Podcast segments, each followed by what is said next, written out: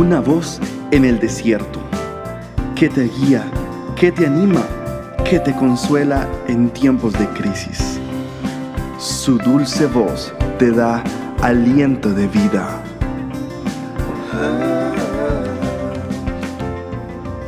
Red de Mujeres Embajadoras.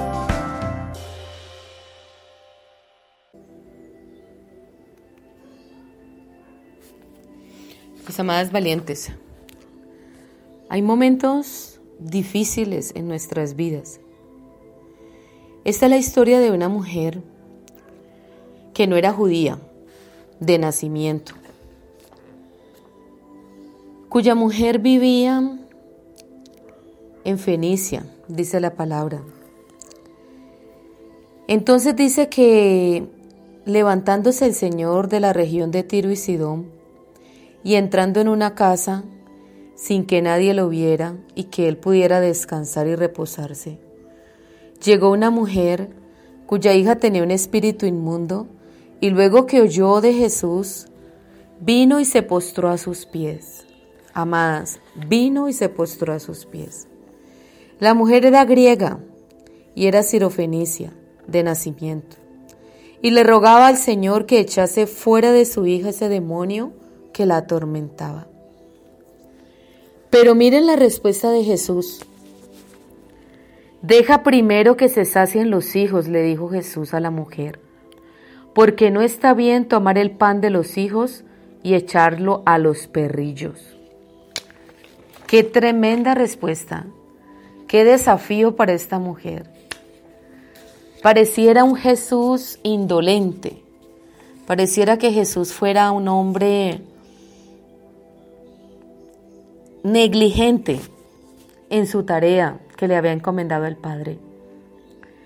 Podríamos decir pero ¿cómo? ¿Cómo Jesús no tuvo misericordia de esta pobre mujer y de su hija? ¿Por qué le contestó de esta manera? Sabes, querida mujer, querida amiga que nos oyes hoy, tú puedes ser una de estas mujeres, representar a esta mujer sirofenicia vienes ante en una gran crisis, en una gran dificultad.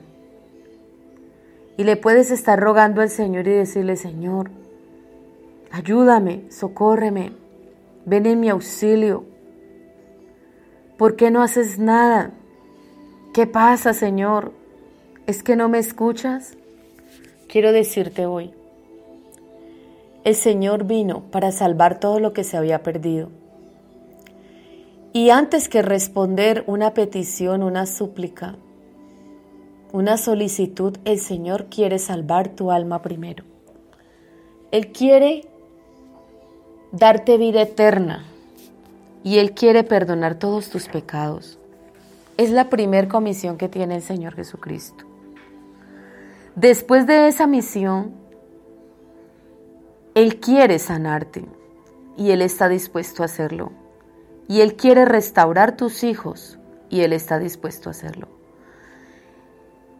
Jesús no mostró un interés inmediatamente por esta mujer, porque le dijo sabiamente, he venido para los de la casa de mi Padre, he venido para los hijos, he venido a ayudar a los hijos. Significa que las promesas de salvación, de redención, de sanidad y de liberación son para los hijos de Dios, para los hijos del Padre, para los que han aceptado a Jesucristo como su Señor y Salvador, para los que aceptan la verdad de que Jesucristo es el Hijo de Dios y que es el pan de vida para nosotros. Primero, Él vino para estos y después para los gentiles, los que aún no habíamos conocido de Jesús. Pero es maravilloso y es de resaltar la actitud de esta mujer. Dicen las escrituras, esta, mujer, esta mujer le contestó al Señor con sabiduría y le dijo, sí, Señor, tienes razón, pero aún los perrillos debajo de la mesa comen de las migajas de los hijos. Quería decirle, Señor, tienes razón. aunque tienes una misión que es bendecir a la casa de tu padre, a todos los judíos de nacimiento. Quieres revelarte al pueblo judío y bendecirlo. Aunque yo no sea judía de nacimiento, soy gentil, Señor, pero también quiero de esa porción, quiero de esa libertad que necesita mi hija, quiero de ese pan, quiero de esa vida eterna que estás ofreciendo. Señor, ten en cuenta que hay muchos de tus hijos que no te conocen, no te reconocen, no te aceptan como el Señor que eres. Pero yo, Señor, siendo un perrillo, así le dijo esta mujer, sin tener ninguna estirpe ni ninguna estima ante los hombres, yo te digo a ti, Señor, necesito que sanes a mi hija. Entonces el Señor, al escuchar esas palabras, le dijo, ve, mujer, el demonio ha salido de tu hija. Y cuando ella llegó a su casa, halló que el demonio efectivamente había salido del cuerpo de su hija y estaba acostada en cama. Qué glorioso, qué maravilloso, mis amadas. Es una fe determinante la que utilizó esta mujer pero una actitud humilde. De su corazón solo brotaron fue palabras humildes, no fueron arrogantes. Tuvo una actitud correcta.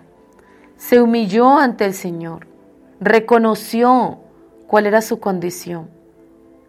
Y le dijo, Señor, aunque sé que mi condición no es la mejor, ni tengo un lugar de privilegio delante de ti o de los tuyos ten misericordia de mí y de mi hija. El Señor ve y escudriña los corazones, y escudriñó el corazón de esta mujer sirofenicia, y vio la actitud sana de su corazón, y por eso el Señor sanó su hija. Necesitamos pedirle al Señor que nos ayude con la humildad y con el reconocimiento de cómo estamos y qué somos. Mira, amada, ¿qué pasaría si Jesús hoy caminara en medio de nosotros físicamente y tú tuvieras un hijo que está prisionero de las drogas o que tiene intentos de suicidio? Y tú te llegas desesperada a buscar a Jesús y le dices, Señor, he escuchado que muchos vienen a ti y tú los sanas. Y he escuchado que tú reprendes espíritus inmundos y ellos son libres. Señor, ¿podrías sanar a mi hijo? Mira que se debate entre la vida y la muerte. Mira que tiene episodios continuos de depresión. Mira que es un cortador, Señor. Intenta cortarse, intenta hacerse daño todo el tiempo y Jesús te dijera, no, mujer, no vine a eso, no vine para ti. Este no es mi momento, no ha llegado mi hora. Espera, ¿qué harías? ¿Qué harías, mujer? ¿Darías voces? ¿Darías gritos de furia? ¿Saldrías gritando, maldiciendo? ¿Qué harías? Observa la, actitud correcta y la incorrecta. La soberbia, el orgullo, el desafío y la explosión de ira no nos conduce a nada bueno. La soberbia es un acto de superioridad frente a los demás y provoca un trato distante y despreciativo hacia ellos. La rabia, el enfado que mostramos de alguna manera exagerada, una contrariedad hacia alguien no nos va a traer buenos resultados. Por ende, si observamos una actitud humilde, una actitud sin arrogancia, mostramos nuestra debilidad y actuamos de acuerdo a nuestro conocimiento, y le decimos, Señor, sí reconozco lo que soy, reconozco que nada soy, que nada tengo, y reconozco lo débil que soy, y reconozco la gran necesidad que tengo, y no solamente te clamo por mí, sino también por los de mi casa, por mis hijos o por mi esposo. Y yo reconozco, Señor, que si tú no haces algo y no intervienes, estamos perdidos. Esa es la actitud que debemos tener. Y estoy segura que el Señor vendrá en tu auxilio y sanará tu casa, mujer, y sanará tu tierra, y redimirá los tuyos, y vendrán bendiciones sobre tu vida, como vino sobre esta mujer sirofenicia. Estoy segura. Dios te bendiga. El Señor te dé sabiduría y te dé entendimiento y nos ayude a ser sabias como esta mujer, con un corazón humilde, contrito y humillado que el Señor no despreció. Allí demostró Jesús su amor por los gentiles y que aún si la gran comisión del Señor no era por ellos, sino para la casa de su Padre, para los judíos, aún por el muchísimo amor que Dios nos tiene, se extendió esa misericordia hacia nosotros. Bendiciones, mis hermanas. Dios les bendiga grandemente y que la paz del Señor inunde sus corazones.